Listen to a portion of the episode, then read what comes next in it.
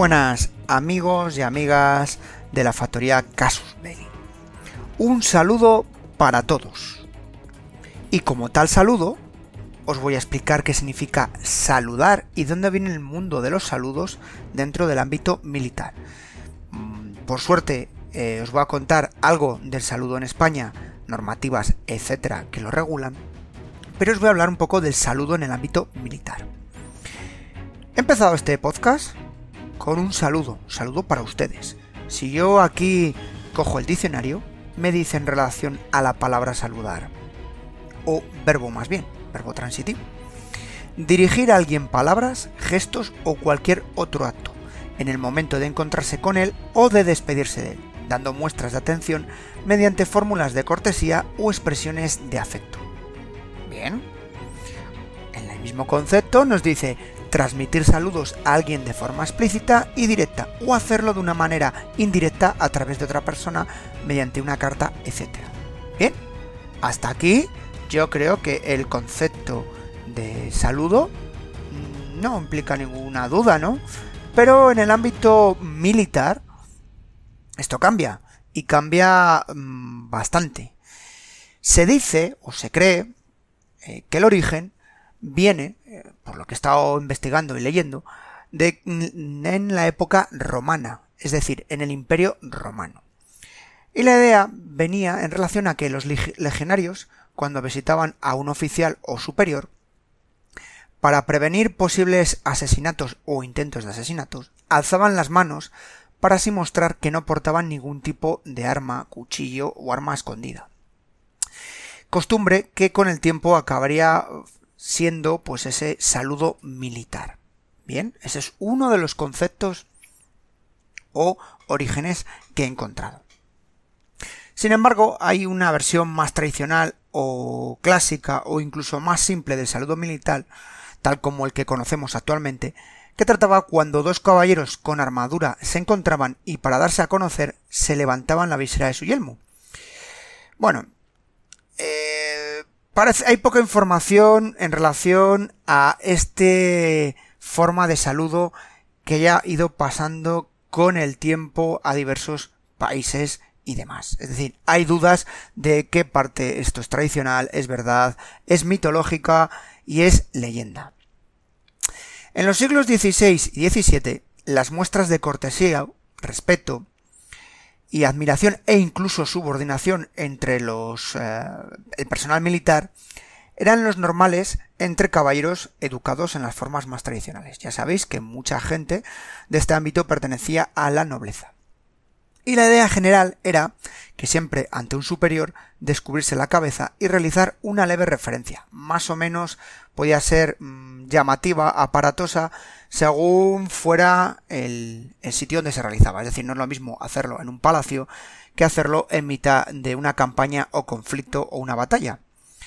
Y a partir de aquí eh, la influencia europea fue cambiando, es decir, eh, cada país pues fue influyendo en la forma de, de hacer ese saludo. Los únicos en España que habían alcanzado el alto privilegio, digamos, de permanecer cubiertos siempre, incluso en presencia del rey, eran los conocidos como grandes de España, aquellos nobles que independientemente de su título más o menos elevado, recibían ese título y honor especial. Ejemplo, pues todos los duques eran grandes de España, pero no todos los marqueses, condes, vizcondes eh, lo llegaban a ser, e incluso varones. Es decir, se dice o se comenta que el rey empleaba la expresión un poco informal de que cubríos, conde, dirigiéndose públicamente a aquel que quería premiar con esta distinción por creerlo merecedor por sus propios méritos. O sea, curiosa expresión, ¿verdad? Luego ya sabéis, pues pasamos a todo tipo de formalidades y ceremonias puras y duras para hacer efectivo ese nombramiento.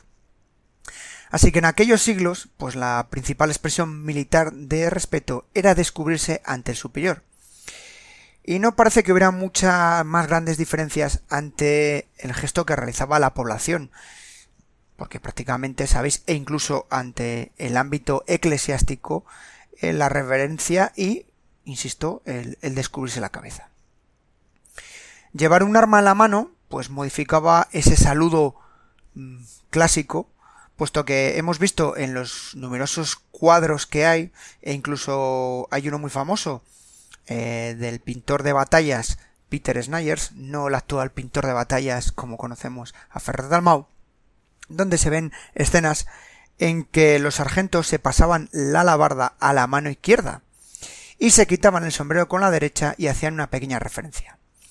Y eso mismo hacían los oficiales y los cabos que estuvieran armados con la jineta, el venablo o cualquier otro tipo de arma parecida. O sea que ya tenemos otra forma de salud, un poco distinta a esa que tenemos en mente. Pero bueno, vamos a seguir evolucionando. Y dejando atrás eh, esto que ha hecho una pequeña referencia eh, de los siglos XV eh, y XVI, pues si pasamos en el tiempo y llegamos a, al año 1700, es decir, a la llegada de Felipe V a la corona de España, pues se produjo un cambio considerable y unas cuantiosas reformas que también afectaron a, al ámbito castrense. Y es que la idea de este hombre era modernizar eh, la monarquía hispánica que se había un poco, digamos, eh, quedado deficiente, atrasada, incluso desfasada con respecto al resto de, de, de, países de su entorno, de países europeos. Así se establecen unas nuevas ordenanzas militares para aquellos que no seáis del ámbito castrense que sepáis que esto es, digamos, la ley básica eh, militar, donde eh, constituían una reunión, digamos, de las principales órdenes eh, para el funcionamiento del ejército en España. Y en ellas se establecían en ocasiones mm, detalles muy curiosos, muy minuciosos, como pueden ser desde los sueldos, la forma de regulación jurídica de los mismos, cómo se dan los honores, en la forma de reclutamiento, etcétera. Y bueno, eh, como suele ocurrir, pues eh, estas normas no eran taxativas, sino que se iban adaptando y se te iban acomodando a los diversos reales decretos, instrucciones y resto de normas de la época que, bueno, sirven para ir introduciéndose en esta norma. Así que, por así decirlo, hubo numerosas modificaciones de, de la normativa y de estas ordenanzas militares. Y así, bueno, de algunas que he encontrado buscando, eh, destacar una, la Real Ordenanza de 10 de abril de 1702, que la llamaban de Flandes, porque eh, curiosamente se empezó a aplicar en las tropas que estaban en ese territorio.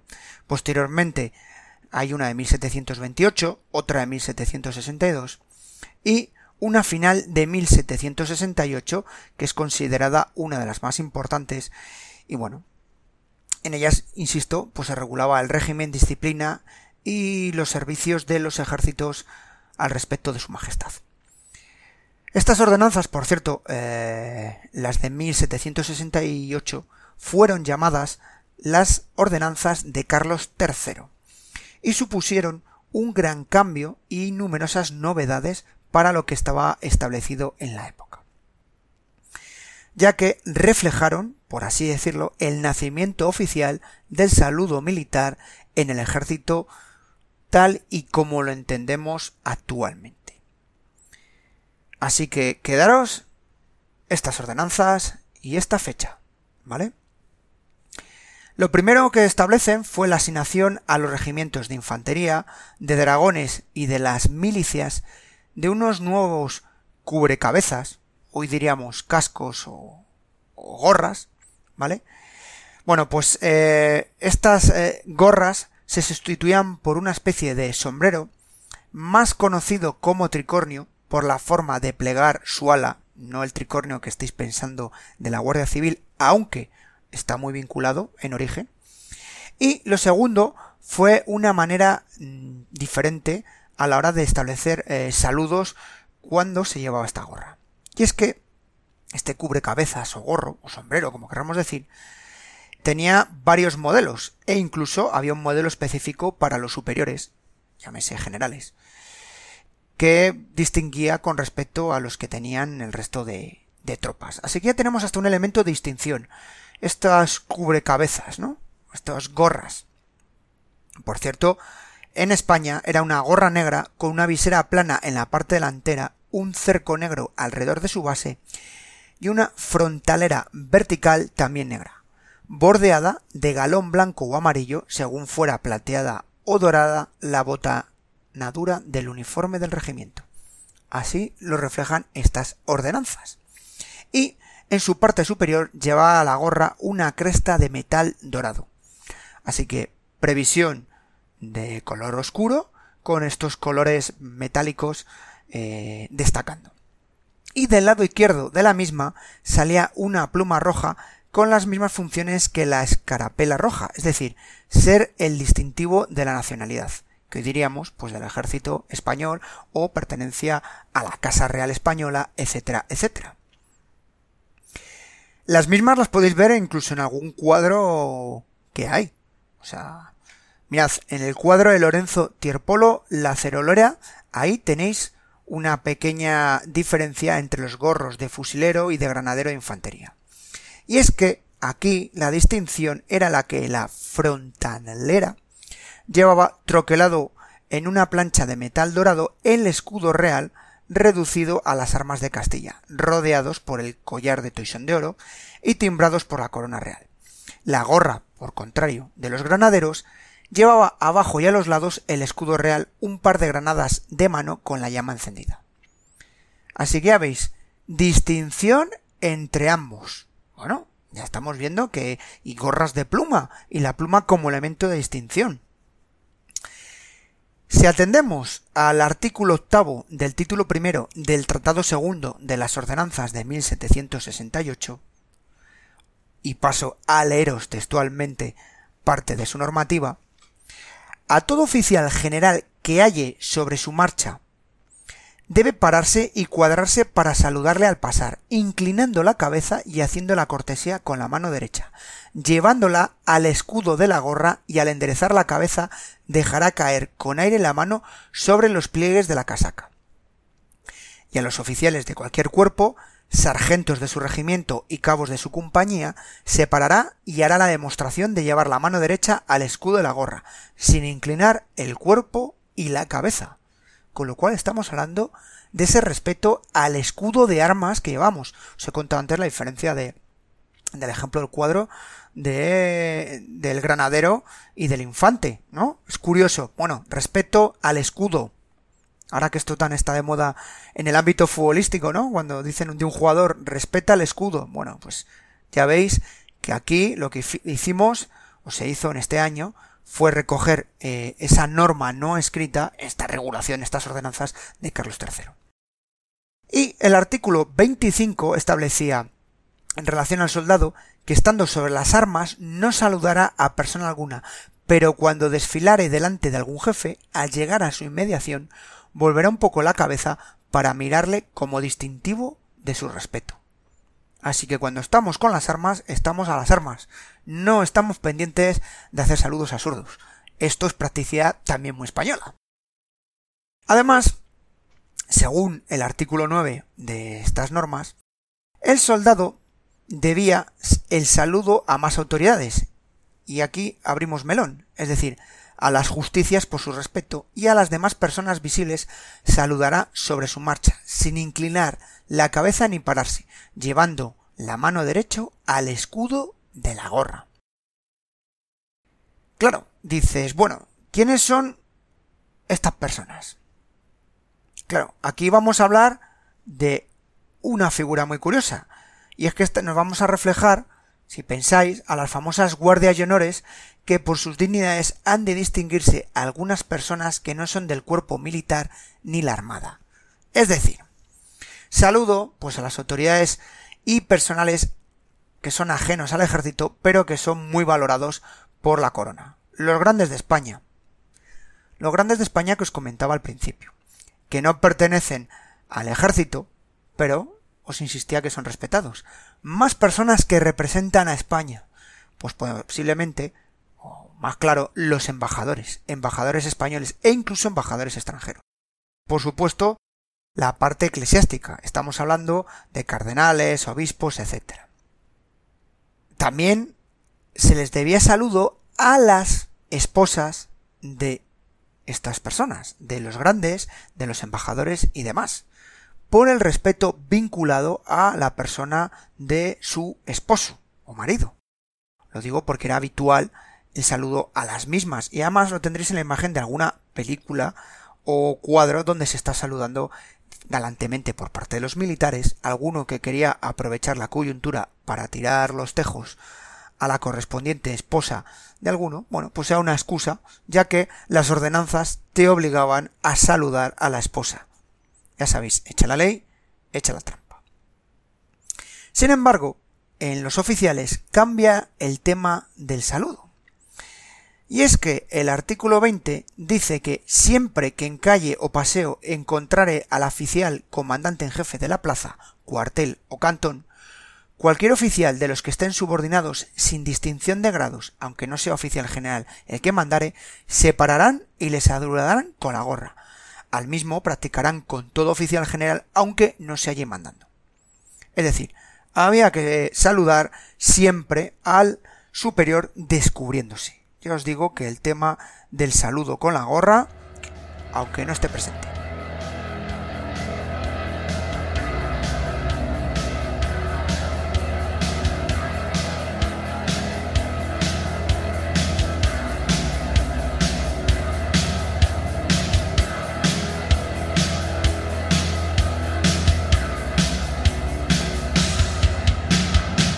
Para la semana del 24 al 30 de mayo, en la factoría Casus Belli tenemos lunes, ya sabéis, Parabellum, la historia del saludo militar, cómo surge, los tipos de saludo militar, la diferencia que hay, por ejemplo, entre el saludo español, muy parecido, por cierto, al, ruso, y puede ser el francés, el británico y otros saludos, eh, cómo surge y cuáles son sus fines. Sabéis que Parabellum pues lo tenemos en todas las redes, en todos los eh, lugares de podcast y evidentemente en, en.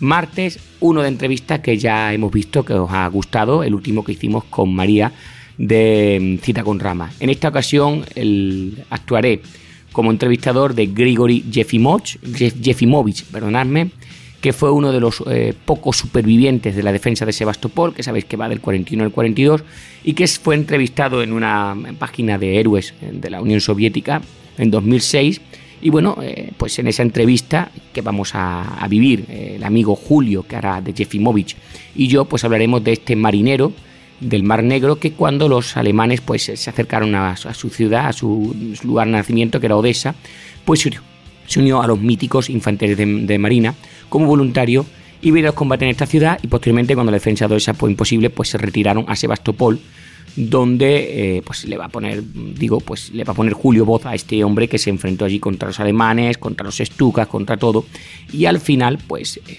pudo soportar el asedio, como digo, un superviviente. No os cuento un final, mi famosa fama de, destrozador de finales.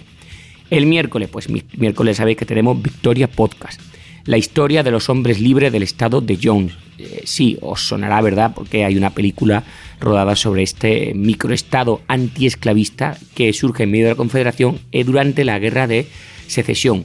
Rápidamente es un grupo de, de desertores que en un momento dado de la guerra deciden que se han equivocado de bando, forman una especie como de guerrilla en los pantanos del Mississippi y consiguen liberar, porque es así como ellos lo ven, eh, pues su territorio frente a la Confederación. Eh, y a este micro territorio que ellos liberan, digamos, donde eh, pues izarán su bandera de barras y estrellas, pues lo ya denominaron posteriormente el Estado Libre de Jones. Y todas las vicisitudes de estos hombres, de su líder, ¿de acuerdo? Interesantísimo. El jueves vamos con un M26 Pershing en carros 10, pero ojo, no es el podcast con mayúscula de M26 Pershing, ese aún tiene que llegar. Es un pequeño relato que he hecho yo, bueno, sobre un enfrentamiento que tuvieron los Pershing durante la, o su participación de los Pershing durante la Segunda Guerra Mundial, que no fue tanto como podamos imaginarlo. Más adelante yo me consta que el amigo Antonio y sobre todo Félix, eh, el dúo acorazado, pues hará, si no un podcast, una saga sobre el Pershing. Pero este va a ser la participación del Pershing en Europa, en los, combates en la Segunda Guerra Mundial. El sábado, pues los sábados sabéis que últimamente tenemos Victoria y allí que tenemos pues canciones enfrentadas. Esta vez vamos a escuchar las descripciones que nos hacen y la historia de canciones de la Royal Navy y de la Kriegsmarine. Muy interesante para conocer la historia de cada una de estas melodías y tonadas. Y el domingo terminamos con la quinta, por fin y última parte de la invasión de Noruega por parte de Alemania y Gran Bretaña en 1940, bueno, en fin, donde eh, Antonio y yo, como maestro de ceremonia, pues veremos cómo los alemanes, alemanes afianzan sus posiciones, mientras en Francia, pues en fin, se está produciendo ya la invasión eh, por parte de los alemanes y se está produciendo, en fin, lo que todo el mundo sabe de la, porque ya hay una saga de la invasión de Francia, Holanda, Bélgica y aquellos territorios. Y el viernes, pues el viernes ya sabéis, Casus Belli Fans, exclusivo, exclusivo para patrocinadores. Y este vamos a sorprenderte con un tema poco tratado, eh, la creación, la formación del mando de bombarderos de la RAF, donde repasaremos el camino que va a llevar Gran Bretaña desde pues apenas tener unos pocos bombarderos a tener una gran flota de bombarderos estratégicos cuya misión va a ser machacar a Alemania durante todas las noches. Pero, ¿qué pasó durante el periodo de entreguerras? Eh, ¿Por qué se optó por estos bombarderos? ¿Por qué no por unos bombarderos medios? ¿Y los cazas? surgen los cazas de la nada. Eh, era la primera opción que tenía el mando de aeroestratégico mm, de Inglaterra. Pudo ser que hubiera podido cambiar mucho la batalla de Inglaterra si los políticos y los líderes militares hubieran optado por otro tipo de avión. Pues vamos a hablar de todo esto. Vamos a ver cómo por una serie de cuestiones Gran Bretaña pudo enfrentarse a Alemania en los cielos con un suficiente caza y sobre todo con un mando de bombarderos eh, preparado para ir a machacar a, la Alemania en su propio territorio. Recuerda que solo puedes acceder a los programas como cenas, como este del Bombard Commander del viernes, si eres suscriptor al programa Fans de Casus Belli, donde, pues, a ver, por lo que te cuesta café, un par de cafés, vale, invitas a un colega a un par de cafés, puedes disfrutar todos los viernes de estos episodios exclusivos y acceder, si os vais un poquito más atrás, a más de 500, 500 programas de la historia. Es decir, todos los que tengan más de un año, estamos hablando de finales de mayo de 2021, pues de, de, finales de mayo de 2020 para atrás, los principales van a ser solo para fans, aproximadamente 500, en más de nuestros 750 podcasts que tenemos. Eh, no digáis que no es una joya. Además, todo, eh, sí, venga, sí, la publicidad, y bueno, eh, sí, la publicidad y además la posibilidad de acceder a lo que se conoce como la zona fans de nuestra web, donde pues tenemos artículos y tenemos otras historias que os pueden resultar de interés. Y bueno, pues ya sabes, si eres un sibarita, si te gusta lo bueno de la historia bélica, pues únete a nuestro cuerpo de guardia. Recuerda, lo dicho antes, nuestra web es podcastcasusbelli.com o mi preferido porque es el más antiguo, casusbelli.top. T-O-P. Era cuando Dani era muy desconocido, este era su podcast y nos encantaba conocer ese formato tan extraño. Y esto es lo que tenemos eh, para la semana que viene la Factoría Casus Belli.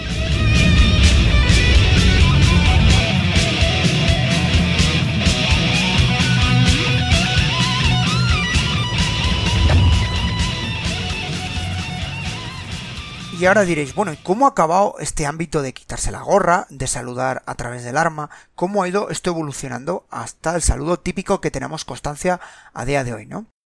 Bueno, eh, la reducción al simple gesto de levantar la mano dice en el tiempo que, bueno, que fue em, con la evolución del mismo y sobre todo en el ámbito de la batalla, la necesidad de ir lo más rápidamente posible, no relevar incluso mm, o distinguir al oficial superior para que no un posible eh, enemigo le localizara, en fin. También hay una cosa que es muy importante, y es que el ámbito militar, eh, la disciplina, pues, eh, bueno, pues llegó a cambiar. ¿Y por qué lo digo esto? Pues mirad, si los enganches en aquella época eran de seis años en tiempo de paz y cinco en el de guerra, sí, sí, seis años en tiempo de paz y cinco, os lo digo para los que alguno de nuestros oyentes que habéis hecho el servicio militar y diríais, Joder, he perdido nueve meses, doce meses. Pues mirad esta gente. Pues esta gente, con el tiempo, sobre todo los soldados, en relación principalmente a los cabos y sargentos con los que prácticamente convivían, es decir, con esos suboficiales con los que estaban eh, haciendo parte de la tropa, acabaron llevando la mano derecha al escudo de la gorra y pasaron un poco de las rigideces y de esa normativa que habían establecido y esa marcianidad original para hacer una evolución más simple. Hay muchos cuadros de la época eh, donde se ve eh, imágenes del saludo militar e incluso hay fotografías de principios del siglo XIX, de, perdón, del siglo, del siglo XIX, madre Dios, que nos adelantamos, del siglo XX, donde vemos que no hay tanta uniformidad en el saludo. Simplemente ese movimiento, ese gesto y sobre todo la mano al escudo, es decir, no la mano a la sien, sino que muchas veces la mano estaba por encima del sombrero e iba al escudo. Con lo cual la evolución del mismo está claro que fue directamente a la sien, es decir, vamos a ir a algo más claro, algo más simple y algo más sencillo. Así que si somos puristas, podemos decir que el saludo como tal tendría origen en España, o oficialmente en el año 1768 con estas famosas ordenanzas de Carlos III. Así que retomando este saludo con la palma abajo, que es el que acaba con el tiempo eh, extendiéndose, pues es un saludo que se usa, mm, ya os digo, además de en España, en Estados Unidos, en Rusia, en Turquía, en Bélgica, en Alemania, en Portugal, bueno, y prácticamente en la totalidad de la Europa central y oriental, y por supuesto, por influencia eh, europea y española, en toda Sudamérica y Centroamérica. Y también en las fuerzas navales y recálculo de navales del Reino Unido y la Commonwealth. Es decir, ya sabéis, pues eh, Australia, Canadá, Nueva Zelanda, etc. Y hay otro saludo, también militar, más habitual, que a diferencia del anterior que os he dicho que es con la palma abajo, ¿no? Está, eh, insisto, valorar que vais a tocaros el escudo, ¿vale? Si habéis visto las gorras muchas veces, ¿no? Pues antes lo subían por encima. Bueno, pues hay otro saludo que también es una evolución de este, que es el saludo con la palma al frente. Es decir, igual que el anterior saludo, el de la palma abajo, con la diferencia de que la palma de la mano se deja mirando hacia el frente y en perpendicular al suelo. Este saludo es muy, muy típico y es usado principalmente en Francia, allí lo denominan raquette. Y en muchas eh, antiguas colonias francesas en África o países vinculados a él. Y también se usa, sí, os he dicho antes, fuerzas navales del Reino Unido en la Commonwealth. Bueno, pues en infantería y lo que es fuerzas aéreas de estos países que os he citado, también hacen el saludo así, con la palma al frente. Y diréis, bueno, ¿y a qué se debe esta diferencia entre la Armada y o las fuerzas navales y la gente de caballería o infantería que hagan este saludo. Bueno, he encontrado en un artículo que comentan una anécdota que podría explicar este tema. Y es que en una ocasión la reina Victoria, siempre está la reina Victoria en, todas estas historias, visitó un barco de guerra y un marinero la saludó con la palma al frente, teniendo la mano más bien sucia, estaba engrasada, bueno, ya sabéis, marinero que están con el carbón, con grasas, etcétera, imaginaros. Entonces, la reina decretó que la marinería saludase con la palma abajo, ya que las labores propias de los barcos era más frecuente que los soldados u oficiales o marineros tuviesen las manos sucias y podía ser prácticamente como una falta de respeto e incluso de desprecio, ¿vale? El saludar así. Así que eso fue el cambio o el origen del por qué eh, los ingleses, eh, los marineros saludan así y no saludan eh, en caballería, digamos, con los marineros. Curiosidades. Ahí os dejo la duda de si es verdad o no. Y luego otro saludo curioso. Los polacos. Y es que los polacos tienen un saludo. Tengo aquí apuntado el nombre. Me niego a pronunciarle porque lo más posible es que invocase a un demonio de Lovecraft. Y el saludo es con dos dedos.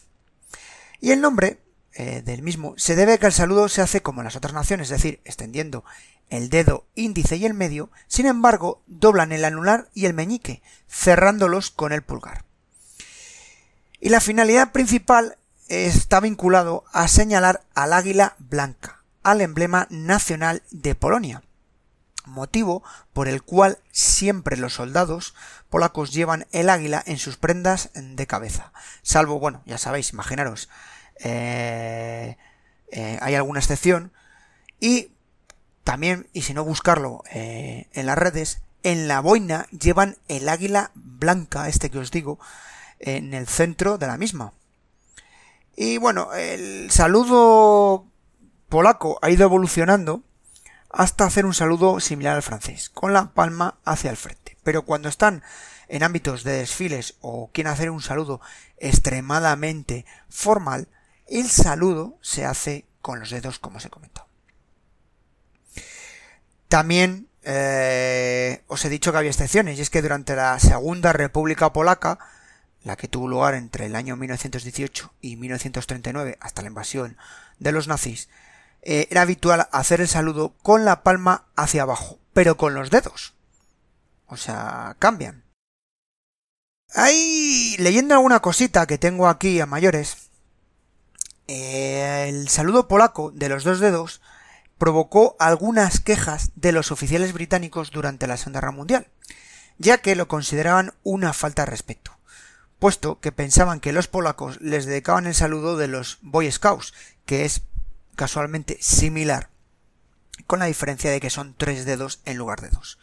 Y los británicos e ingleses, que ya sabéis cómo son muchas veces para estas cosas, y su famosa flema, pensaban que los polacos que estaban combatiendo con ellos, que les estaban vacilando.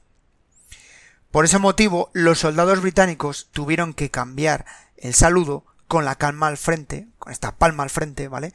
Eh, sobre todo en presencia de los oficiales británicos que eran bastante duros con el tema e incluso llevaban alguna sanción e enfrentamiento. Y buscando un poco el tema de los dedos que os decía, pues eh, digo, a ver dónde viene esto, ¿no? Porque, ah, atención de por qué los dedos, ¿no? ¿Será porque hay que vacilar a los británicos o, vacilar a alguien? Bueno, pues mirad lo que he encontrado.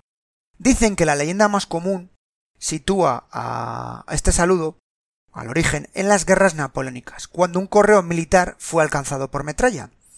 Sin embargo, eh, el mismo, a pesar de esta situación, cumplió su misión y consiguió llegar al príncipe Joseph Poniatowski.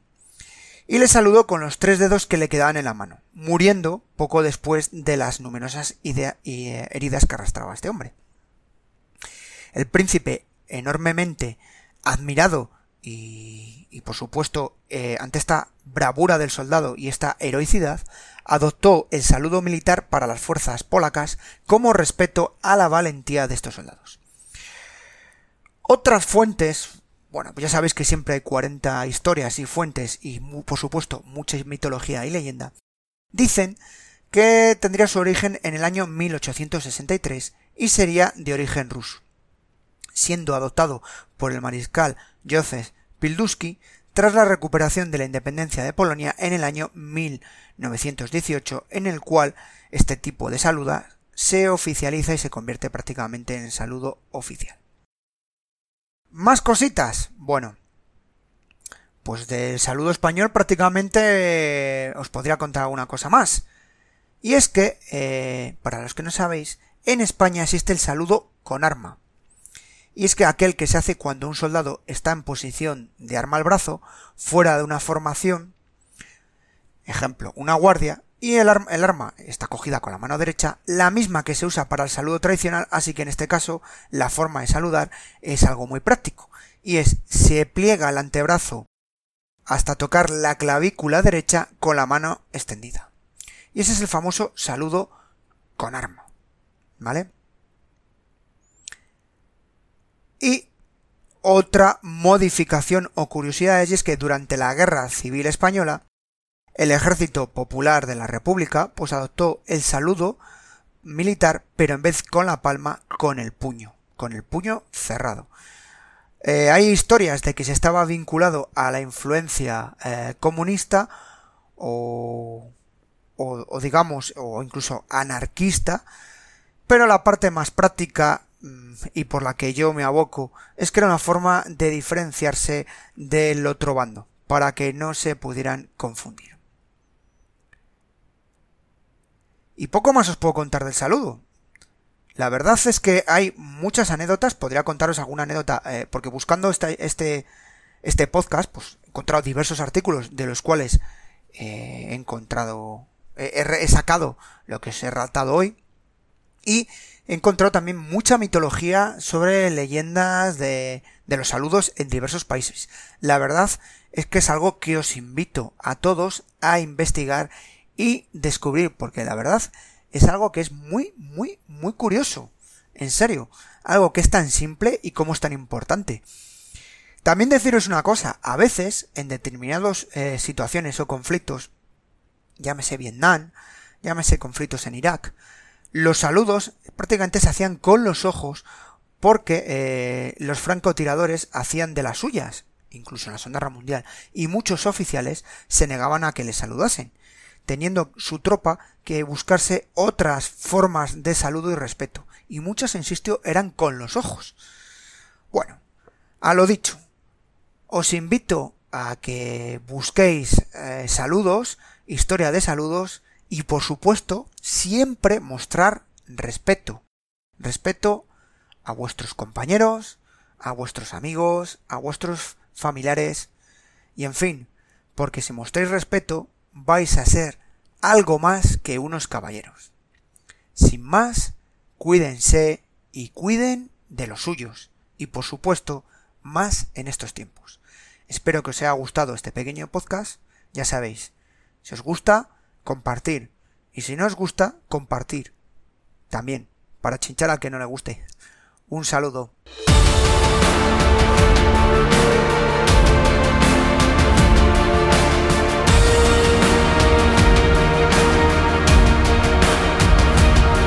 Esto ha sido todo por hoy en Parabellum, un programa de la factoría Casus Belli.